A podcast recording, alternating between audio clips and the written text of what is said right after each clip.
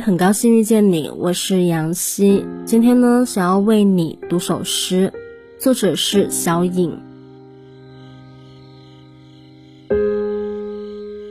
去山顶种一棵橡树，让落单的鸟望着它飞。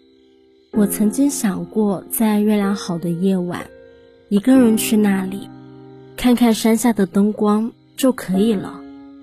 我靠着橡树，什么都不说。山顶寂静无声，人间若有若无。我的橡树在微风中颤抖，每一片叶子都不同，每一片叶子都很好。